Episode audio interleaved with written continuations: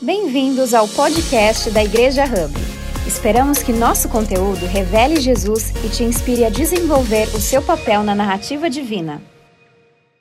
E tem sido muito lindo também falarmos, temos falado há já quatro semanas, hoje é a quarta semana, nós temos falado sobre grupo, so, temos falado sobre a igreja irre... Diga comigo, igreja irresistível temos falado sobre a igreja irresistível. E eu tive o privilégio na primeira semana de conversar com vocês que para vivermos a igreja irresistível é necessário que nós renunciemos às nossas bagagens, os nossos traumas, aquilo que nos machucou na igreja. Porque ninguém consegue viver algo novo, ninguém consegue entrar numa estação nova olhando para trás. O apóstolo Paulo disse: Esquecendo-me das coisas que para trás ficaram, eu prossigo para o alvo. E nós vimos que a esposa de Ló, ela se tornou uma estátua. Ela ficou salgada, como alguém disse no meu GC, porque ela ficou olhando para trás. E nós falamos que para avançarmos, nós precisamos olhar para as coisas que estão diante de nós. É isso aí. Na segunda semana, nós tivemos o privilégio de escutar do nosso pastor sênior, pastor Costa Neto, que nos falou sobre a igreja irresistível e tratou um pouquinho da igreja que nós vemos. A igreja que queremos construir na cidade de Campinas. E ele falou com muito entusiasmo sobre, essa igreja, onde cada um usa seus dons e seus talentos, não para cantar, para tocar, para acolher alguém, mas para servir pessoas. A igreja irresistível, ela entende que o serviço é a natureza de Deus e tem a ver com seres humanos, com pessoas. Ele realmente é, enfatizou esse ponto. E a semana passada, o pastor Lucas Costa falou sobre a igreja irresistível como Jesus. A igreja irresistível como Jesus. Essa igreja, ela é a, humana, ela não, não, não pensa que, é uma, que as pessoas são divinas, ela é, a, ela é Relacional, obrigada. Gente, vocês estão anotando, né?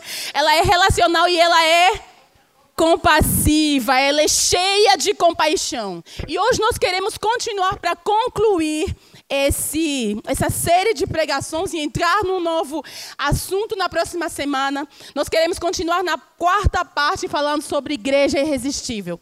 E realmente, queridos, quando nós falamos de igreja irresistível, por mais que nós queiramos ir para outros lugares das escrituras, a gente não consegue. Porque nós vemos ali no livro de Atos dos Apóstolos uma igreja poderosa, uma igreja compassiva, uma igreja relacional, uma igreja irresistível, cativante, apaixonante.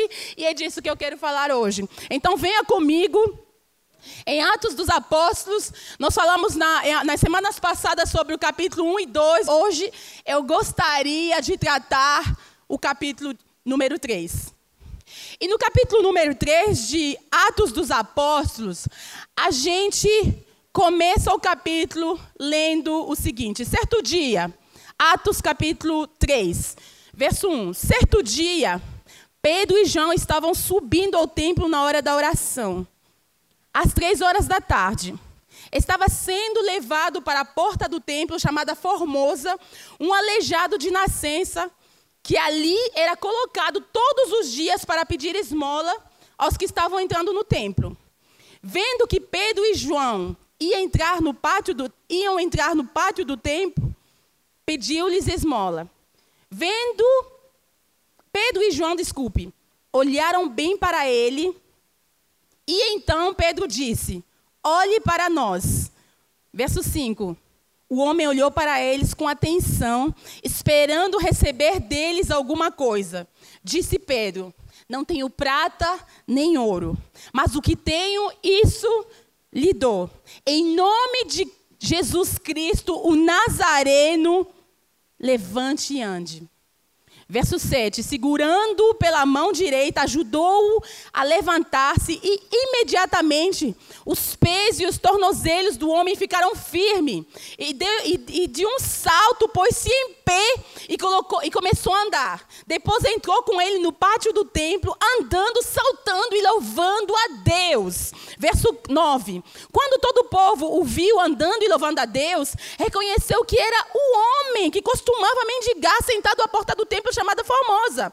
Todos ficaram perplexos e muito admirados com o que tinha acontecido. Verso 11: Apegando-se o mendigo a Pedro e João, todo o povo ficou maravilhado e correu até eles. Vendo isso, Pedro lhe disse: Israelitas, por que por que isso os surpreende? Porque vocês estão olhando para nós como se tivéssemos feito este homem andar por nosso próprio poder ou por nossa piedade. Verso 15.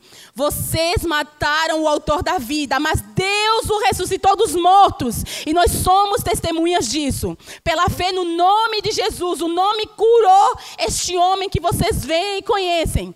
A fé que vem por meio dele lhe deu esta saúde perfeita que vocês estão vendo hoje. Nesse nome há poder. Agora, irmãos, verso 17. Agora, irmãos, eu sei que vocês agiram por ignorância, bem como seus líderes. Arrependam-se, pois, e voltem-se para Deus, para que os vossos pecados sejam cancelados. Verso 20. Para que venham tempos de descanso da parte do Senhor e ele mande o Cristo, o qual lhes foi designado Jesus.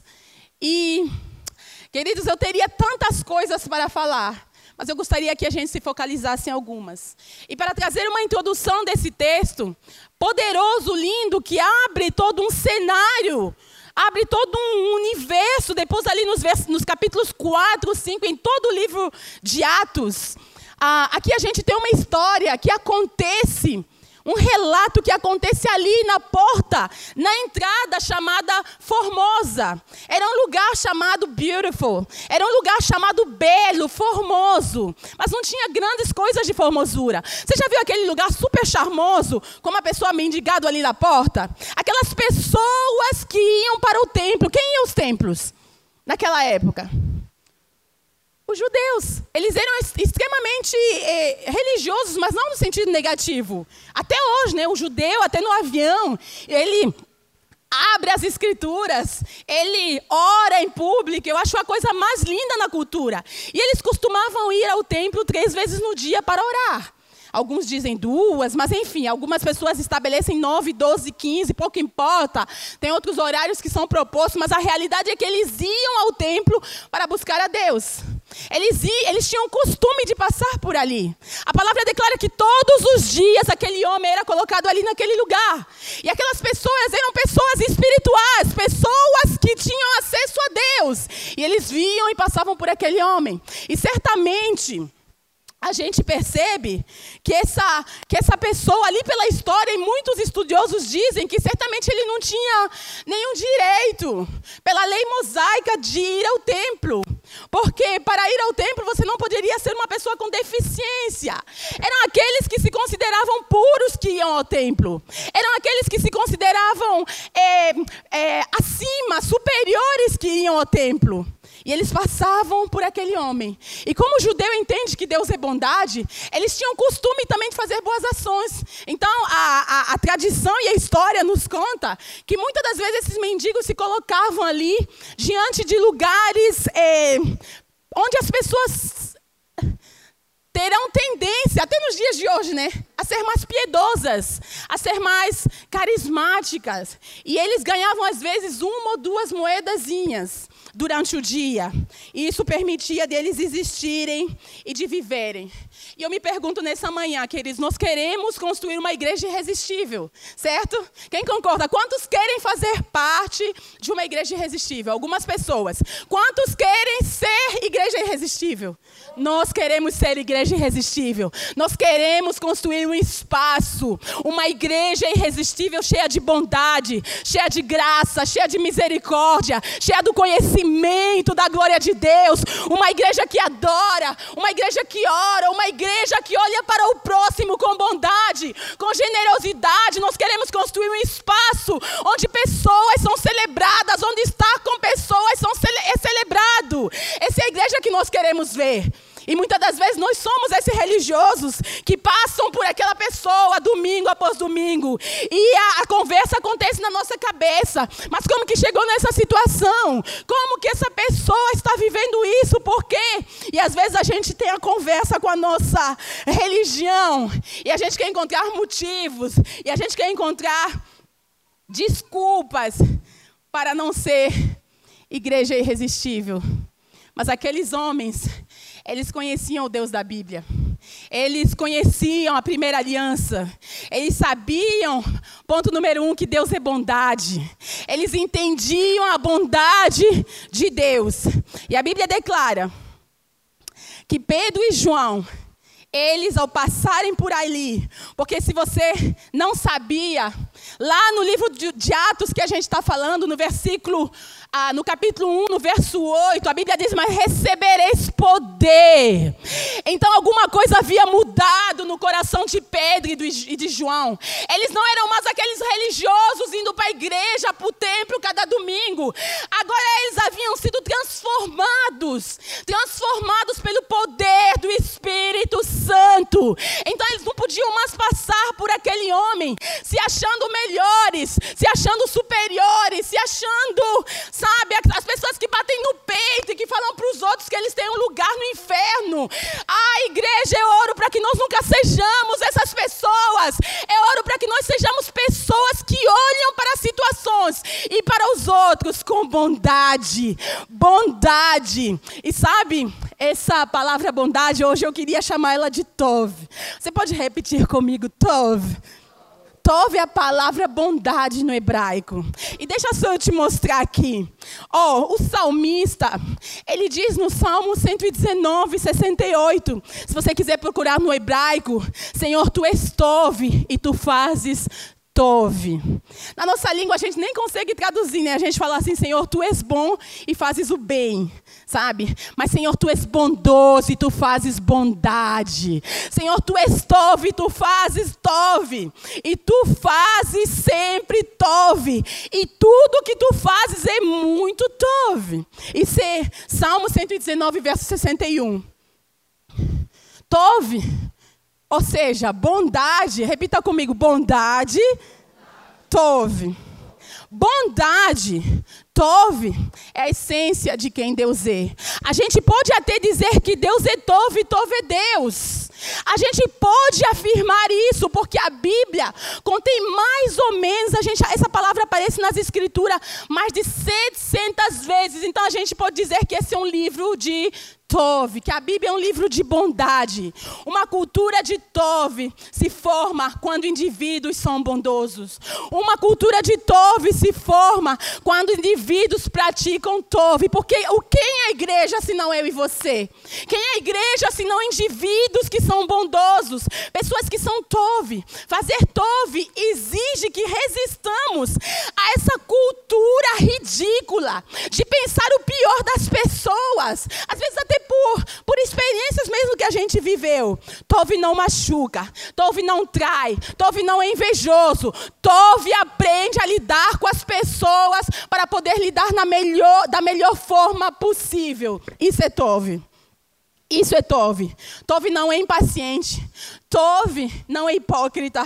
Tove não é falso. Tove não é interesseiro. Tove não é fofoqueiro. A bondade de Deus não é fofoqueira. Então, todas as vezes que você e eu nos comportamos lá na nossa família, no grupo WhatsApp, lá na nossa, com o nosso médico, lá com a pessoa que nos tira do sério, de forma que não é Tove, nós não estamos nos comportando como pessoas que são seguidoras de Jesus.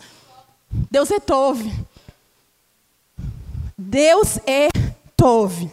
E nós queremos construir uma igreja Tove. A igreja irresistível, ela é Tove. Ela é Tove. Que possamos escolher ser Tove, criar um ambiente de Tove. Sabe quando você quer acordar e fazer aquela fofoca no WhatsApp? Sabe na sua família, aquela confusão que sempre acontece? Você precisa trazer a sua memória e dizer Deus é Tove. Às vezes eu preciso conversar comigo mesmo e dizer Deus é bondoso. Não vou fazer parte da fofoca. Não vou fazer parte da pessoa, sabe? Sabe aquele espírito? Não chega a ser fofoca. Eu não sei nem como que a gente chama. Não, a gente só está dando uma opiniãozinha sobre o outro. Vocês entendem, né? Ou eu sou a única? Em Campinas não acontece isso? É só uma opinião. Mas é uma opinião quando se trata do outro. Se você vira essa opinião, o outro falando sobre você, você vai ficar chateado. Deus resolve. E para construirmos esse espaço, nós precisamos olhar as coisas na perspectiva de Deus. E o profeta Amós, ele diz assim, Amós, é, capítulo 15, verso 14, ele diz assim, procurem fazer o bem, fujam do mal e vocês viverão. Se você for procurar hebraico, procurem fazer Tove. procurem fazer Tove. Eu fui verificar, viu? Você pode verificar. Procurem fazer Tove, fujam do mal e vocês viverão. Quando nós decidimos, às vezes, gente, agir com Tove é prejudicial. Agir com Tove às vezes é prejudicial para você. Mas queira, mas tenha certeza, tenha certeza que quando você age com a natureza de Deus, às vezes vai demorar, mas você vai sair ganhando, você viverá. Você viverá, porque a bênção do Senhor acrescenta. A bênção de Deus enriquece e não acrescenta dores que a gente leu a semana passada. A bênção de Deus, ela enriquece de verdade. Deus é Tove.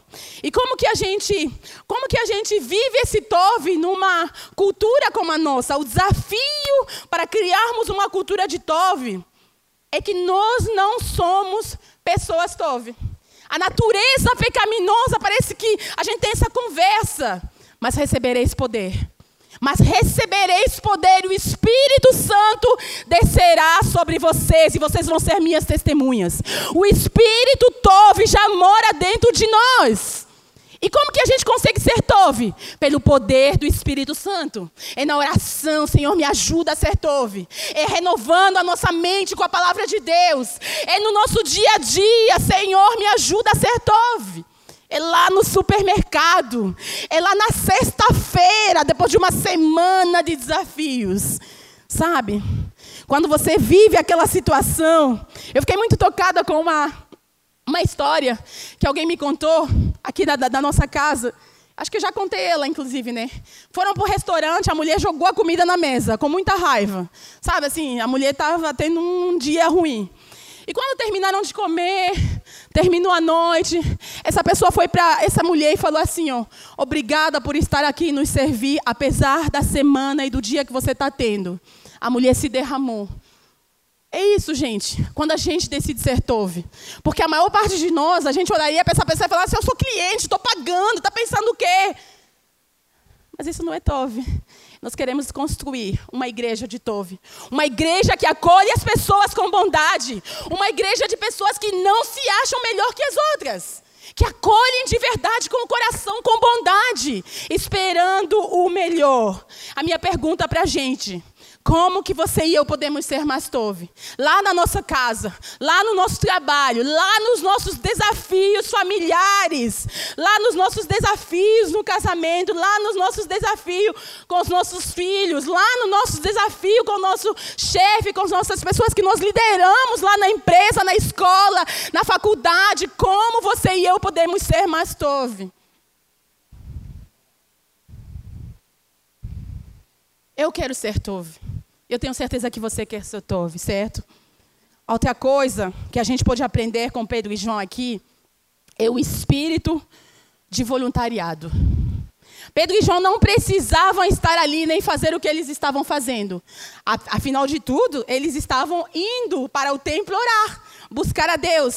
A igreja é irresistível. Ela usa o que tem nas mãos para realizar o que tem no coração de Deus. Ela usa o que ela tem nas mãos para abençoar pessoas. Ela usa o que ela tem nas mãos para ser um canal de vida lá onde ela mora, lá onde ela está, sabe? E para fazermos isso, nós precisamos às vezes sacrificar o nosso tempo. Aqueles homens poderiam ter chegado atrasado, Pedro e João. Afinal de contas, eles não precisavam estar ali. E disse Pedro: Não tenho prata nem ouro, mas o que eu tenho, E nessa manhã eu quero perguntar para você: o que é que você tem? Nós não temos prata nem ouro, mas o que temos, isso te damos. Não temos prata, não temos ouro, mas aquilo que nós temos em nossas mãos, nós queremos te entregar. O que é que você e eu podemos entregar? O que é que você e eu podemos fazer para as pessoas na nossa casa, na nossa igreja, na nossa comunidade? Isso é Tove. Isso é Tove. O que é que nós podemos fazer? O que é que nós podemos fazer? Esse espírito voluntário. Porque nós só conseguiremos oferecer às pessoas aquilo que nós temos. Ninguém consegue dar aquilo que não tem. E às vezes, no exemplo que eu dei da mulher que jogou a comida na mesa, às vezes nós queremos que ela nos dê aquilo que ela não tem. Mas nós temos. Nós dizemos que temos. Então nós que temos que oferecer o que você tem nas suas mãos. Mas o que tenho, isso lhe dou. Em nome de Jesus, o Nazareno levante e ande. A igreja irresistível não olha para o mundo como as pessoas olham. A igreja irresistível não olha e não vê as pessoas como a sociedade, pensando deve ser um drogado. Ela não olha para as pessoas como os religiosos, pensando deve ser um pecador. Ela não olha para as pessoas da mesma forma que a nossa sociedade enxerga, que os religiosos, muitos que se dizem seguidores de Jesus, enxergam. Ela olha para as pessoas com tove, ela olha para as pessoas com misericórdia, ela olha com as pessoas pensando: o que, é que eu tenho nas minhas mãos que eu posso servir essa pessoa? Um espírito voluntário. Um espírito voluntário para servir o outro. Todos os religiosos passavam por esse homem todos os dias. Eles só conseguiam enxergar um mendigo. Eles só conseguiam enxergar uma pessoa com deficiência. Eles só conseguiam enxergar limitações. Eles só conseguiam enxergar lacunas. Eles só conseguiam ver esse homem sobre essa perspectiva. Mas quantos sabem que a igreja Tove, ela olha para as pessoas não segundo suas condições, não segundo o que ela faz, não segundo o que ela tem. A igreja irresistível olha para as pessoas na perspectiva do Criador, porque todos os seres humanos são criados à imagem e à semelhança de Jesus. Às vezes são coisas tão simples e tão básicas que no dia a dia a gente não consegue praticar. E às vezes a gente se encontra olhando para as pessoas, falando: ah, sabe aquela menina gorda? Sabe aquela pessoa que se divorciou? Sabe aquela pessoa? A gente fala, gente, eu vivo corrigindo as pessoas. As pessoas têm nome. Aprendam o nome da pessoa. Tanto é que nessa escritura aqui a gente não encontra o nome desse homem. Porque muitas pessoas amam. E já nas escrituras a gente vê.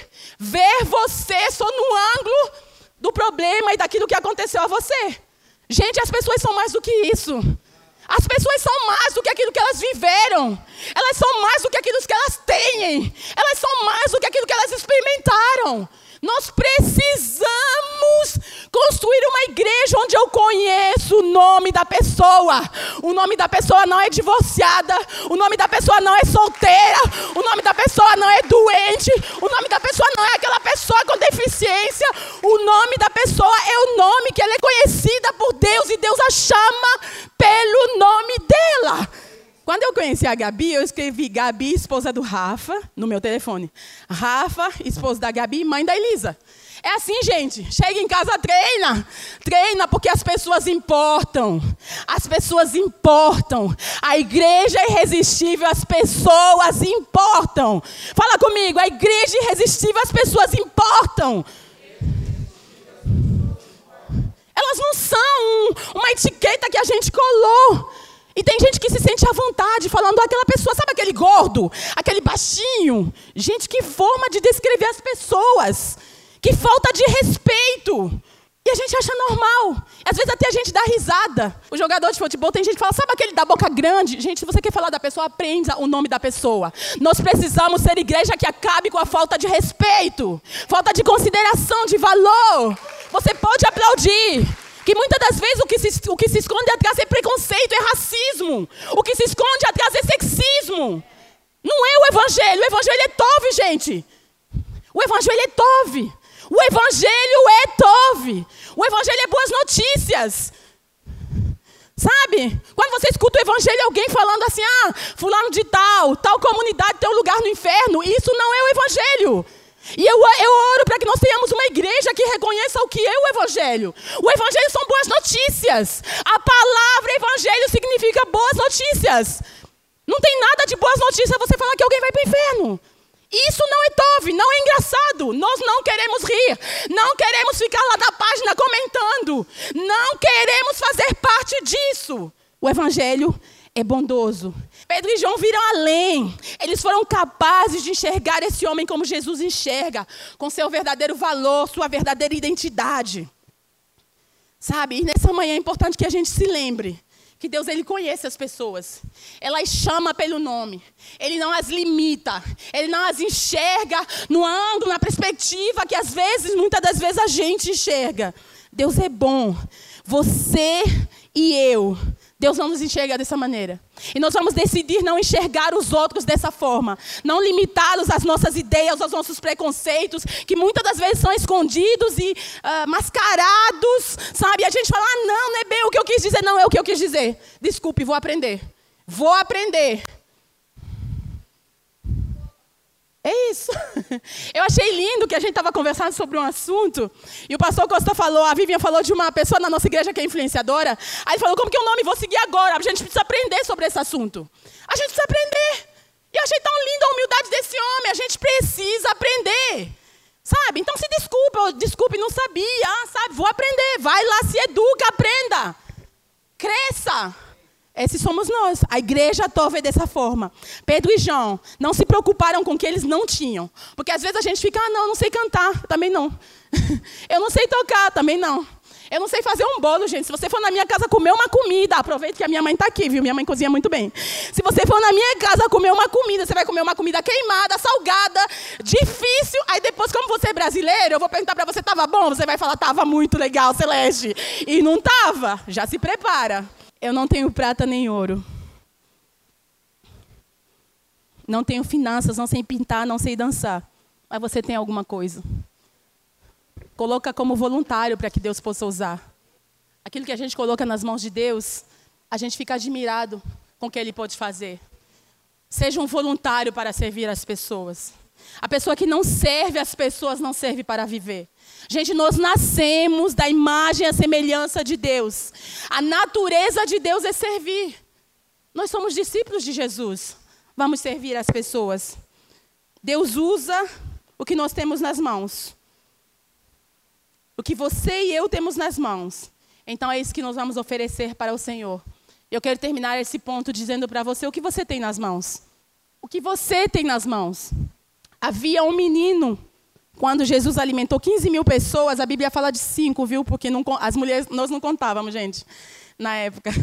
As mulheres e as crianças não contavam. Então a Bíblia fala de 5 mil pessoas, mas os estudiosos da Bíblia acreditam que Jesus alimentou 15 mil pessoas. Sabe por quê? Porque uma pessoa, no meio de 5 mil, só uma pessoa tinha lanche para compartilhar. Estranho, né?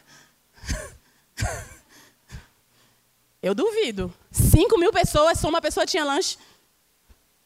Jesus alimentou todo mundo. Porque o pouco que nós colocamos nas mãos de Deus, Ele multiplica. O que que você tem nas mãos? O que que você tem nas mãos? O que que a gente consegue aprender com Pedro e João aqui? Diversidade. Diversidade. Porque Pedro e João, se vocês forem notar nas escrituras, falava muito de, de Tiago e João, falava muito de Pedro e André. Depois que o Espírito Santo foi derramado sobre eles, a Bíblia começou a falar de Pedro e João muito juntos. Pedro e João são pessoas opostas. Pedro e João, eu acho que é você colocar a pastora Celeste e a pastora Vivian juntos. Pedro e João. Duas personalidades extremamente diferentes, extremamente opostas. Pedro e João. Mas depois que o Espírito Santo foi derramado, eles começaram a aprender a andar juntos. Eles, eles, eles receberam a, a capacitação, a capacidade de caminhar juntos. Porque a igreja irresistível, ela abraça a diversidade. Eu quero que você olhe para mim que você escute com o coração. Ela abraça a diversidade com respeito, com tolerância. Sabe, mas eu não gosto muito da palavra em português tolerar, porque parece negativo. A gente não está falando da forma negativa. É o respeito mesmo pelo outro. É tolerar com, com apreciação sabe? É com respeito, é respeitando o livre-arbítrio das pessoas. Escute com o coração: Deus respeita o seu livre-arbítrio. Deus respeita a nossa diversidade. Deus respeita a nossa unicidade. Nem sei se isso existe em português. Deus, Deus respeita. Nós precisamos, como cristão, respeitar as pessoas, gente. Em nome de Jesus. Respeitar a vontade do outro apreciar a diversidade, começar a aprender a caminhar juntos. O Espírito Santo trouxe esses dois homens, ele os levou para um outro nível de comunhão, de aceitação, de tolerância e de apreciação das diferenças. Às vezes, quando eu converso com você, né, já deve ter acontecido com você, eu falo assim, Carol, por que você pensa assim? Mas é com o coração, porque eu quero, eu quero saber por que a pessoa pensa assim, porque às vezes eu não, não consigo entender. Eu falo, por que, que você pensa assim? E quando eu te escuto com o meu coração, eu consigo crescer. Eu consigo refletir. Às vezes até ali eu não vou concordar. Mas eu vou chegar na minha casa e eu vou pensar, eu vou falar, hum, interessante. Eu vou estudar, eu vou pesquisar e eu saio daquele meu lugar. Porque às vezes a gente pensa que o mundo é aquele nosso mundinho, né? E quanto, menos, quanto mais a gente estuda, mais a gente aprende que a gente não sabe nada. Mas estudo menos sei, já ouviram falar? É isso, gente. Agora que estamos cheios do Espírito Santo, mas recebereis poder. Agora eles estavam debaixo da autoridade de Jesus. Eles não estavam mais debaixo da autoridade deles mesmos, eles estavam construindo algo maior do que nós. Então a diversidade, eu abrir a minha mente, o meu coração para um mundo que exista além das fronteiras da minha educação, da minha criação, da minha, da minha nação, sabe? Eu abrir a minha mente para as diferentes possibilidades. O reino de Deus ele é vasto. Jesus, ele é o criador das pessoas e ele é diverso. A igreja é irresistível ele abraça a diversidade, as pessoas com respeito, sempre apontando-as para Jesus e não para a gente mesmo. Vocês conseguem entender a nuance? Apontando as pessoas para Jesus, para a palavra de Deus e não para a gente mesmo. Nós não somos o centro do mundo.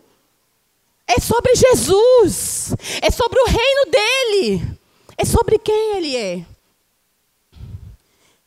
E, gente, deixa eu ler um exemplo para vocês aqui que eu queria muito ler.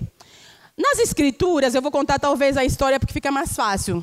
É, sobretudo os novos, o apóstolo Paulo, que escreveu um terço do Novo Testamento, ele se separou com Barnabé porque eles não conseguiram se entender. Às vezes a gente esconde, né? Mas a Bíblia não esconde. Eles discordaram, não conseguiram se entender e se separaram. Mas olha só, Atos capítulo 13, verso 2 diz assim: Enquanto adoravam o Senhor e jejuavam, que momento espiritual, né? Adoravam, jejuavam. Não é poderoso? Poderoso. Enquanto adoravam ao Senhor e jejuavam, disse o Espírito Santo: Separem-me Barnabé e Paulo para a obra para o qual eu os tenho chamado. O Espírito Santo falou para separar os dois para a obra que ele os tinha chamado. Depois, olha só. Atos capítulo 15, verso 36 e 40. Algum tempo depois, Paulo disse a Barnabé: Voltemos para visitar os irmãos em todas as cidades onde pregamos a palavra do Senhor, para ver como estão. Barnabé queria levar João, chamado de Marcos, mas Paulo não achava prudente levá-lo, pois ele os havia abandonado numa cidade chamada Panafília. Não perceberam não permanecera com eles no trabalho. É como se a gente viesse implantar uma igreja aqui, e aí uma pessoa da equipe falasse: Ah, não, estou cansado, tchau. Ele os abandonou e deixou. E aí continua assim, verso 39. Tiveram um desentendimento tão sério. Isso é a Bíblia, gente. Eu estou lendo as Escrituras. Tiveram um desentendimento tão sério que se separaram. Barnabé levando consigo Marcos, navegou para Chipre, e Paulo levou consigo Silas e partiu, encomendado pelos irmãos a graça do Senhor. Então, ou seja, eles se separaram, Barnabé pegou Marcos, é isso? E Paulo pegou Silas. Tanto é que depois a gente escuta Paulo e Silas, né? Aí já não era mais Paulo e Bernabé nas escrituras. Tanto é que quando eles estavam na prisão já era Paulo e Silas. Muitos estudiosos da Bíblia se perguntam o que teria sido da igreja do Novo Testamento, o que teria sido das escrituras se essa, essa como que a gente chama? Ruptura não tivesse acontecido. Então, às vezes, por causa da nossa imaturidade, Deus não consegue fazer coisas maiores. A igreja irresistível supera as personalidades.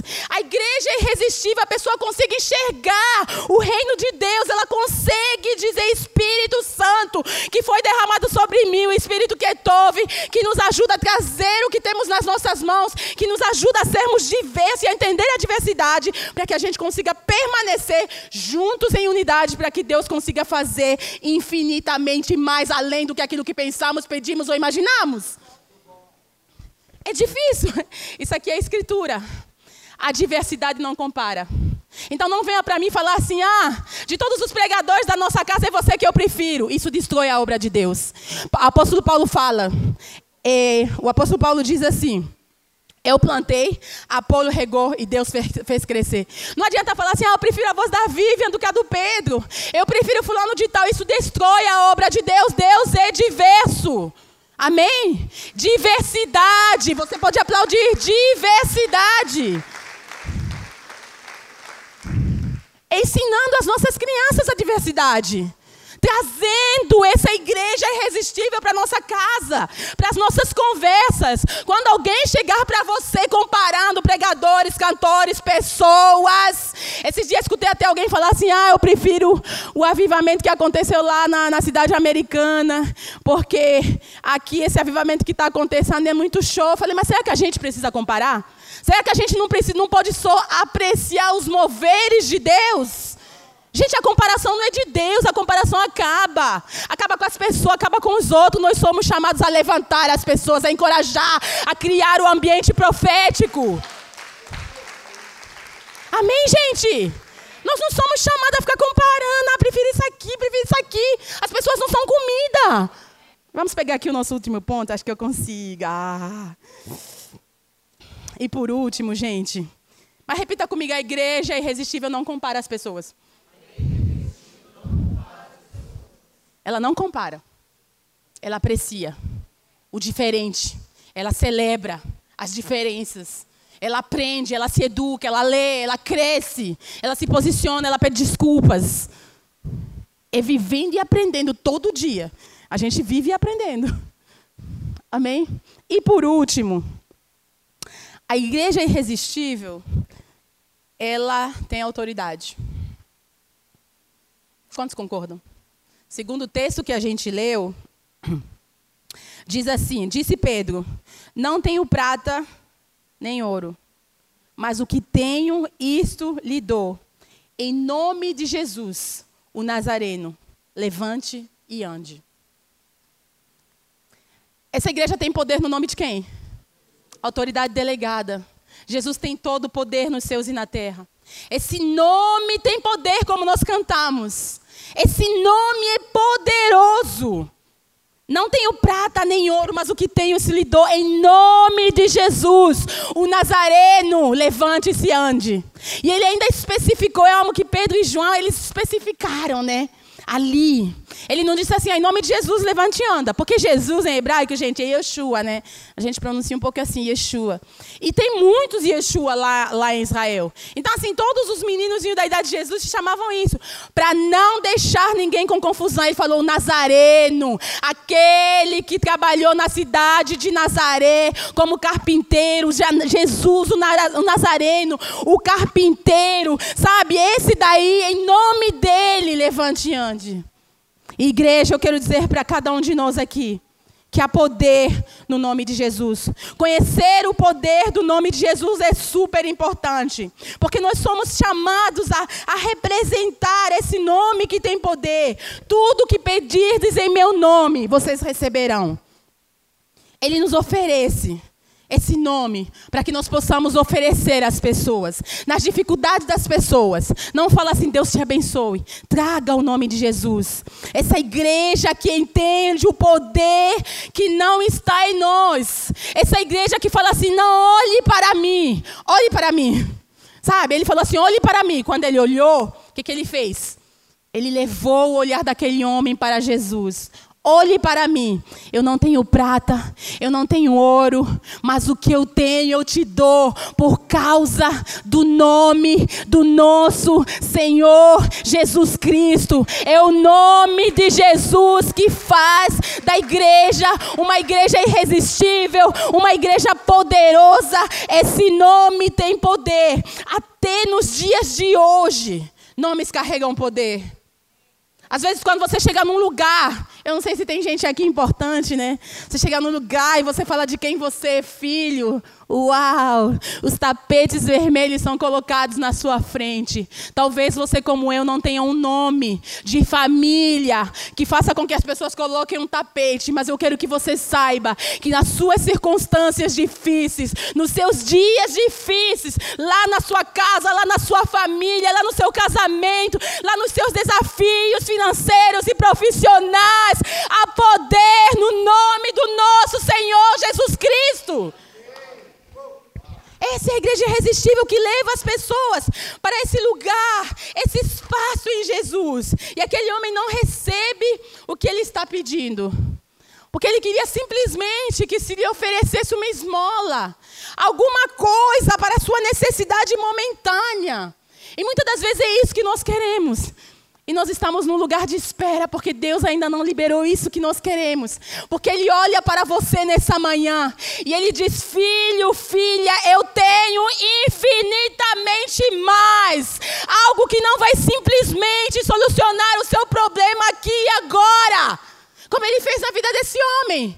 E esse homem passou certamente a poder entrar no templo, a poder ser essa pessoa que carregava o nome de Jesus, a poder ser essa testemunha, porque alguém um dia testemunhou da bondade de Deus para a vida dele. E esse homem recebeu infinitamente mais. Infinitamente mais.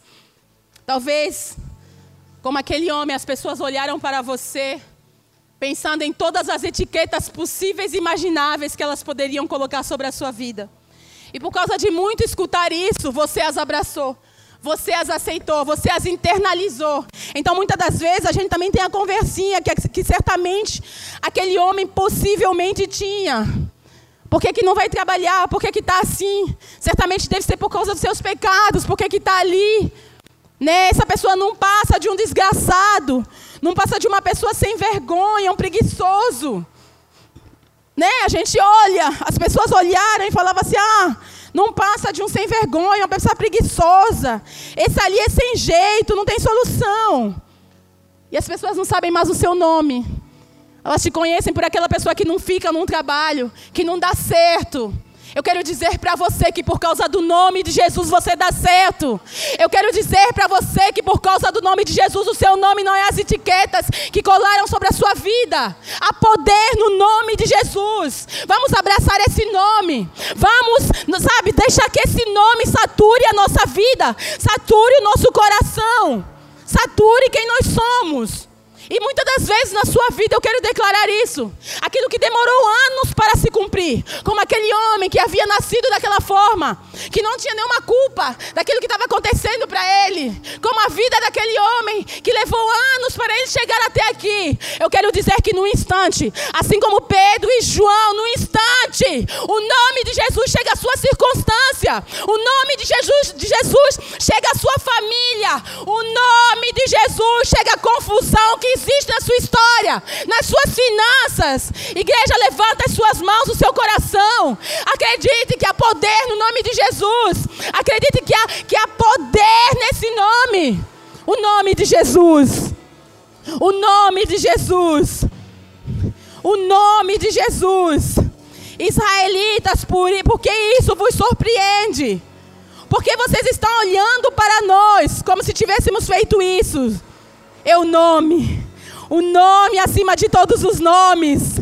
É o nome que Deus exaltou acima de todas as coisas. E lhe deu o nome que está acima de todos os nomes.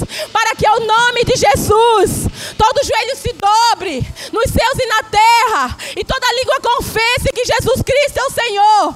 É ouro, queridos, que nessa manhã Sabe, os joelhos se dobrem nas suas circunstâncias, na sua situação, que os joelhos se dobrem, que os joelhos se dobrem, que o poder do nome de Jesus venha sobre você, sobre a sua família, sobre as situações impossíveis. O nome de Jesus. Você que precisa de um milagre, faça sua oração nesse nome. Esse nome poderoso para fazer infinitamente mais do que aquilo que nós pedimos ou pensamos. Ah! É o nome de Jesus. É o nome de Jesus. É o nome de Jesus. É o nome de Jesus. Igreja é por causa do nome de Jesus. É por causa de Jesus que você e eu somos alguém. É por causa de Jesus que você e eu temos um nome. É por causa de Jesus que você e eu somos filhos. Por causa de Jesus. Por causa de Jesus, por causa de Jesus, nós temos uma nova história. Por causa de Jesus, nós recebemos uma nova identidade. Por causa de Jesus, nós recebemos de Deus aquilo que não merecíamos. Por causa de Jesus, nós nos sentamos na mesa na presença dos nossos inimigos e o nosso cálice se transporta. Por causa de Jesus. Por causa de Jesus. Uau! Obrigada, Senhor. Libera o teu poder sobre as circunstâncias dos teus filhos. Libera o teu poder, Jesus, sobre as circunstâncias de cada pessoa aqui. Nós proclamamos o poder do teu nome. Obrigada por ouvir a mais um podcast da Igreja Hub. Nos siga nas redes sociais para ficar por dentro de todas as novidades.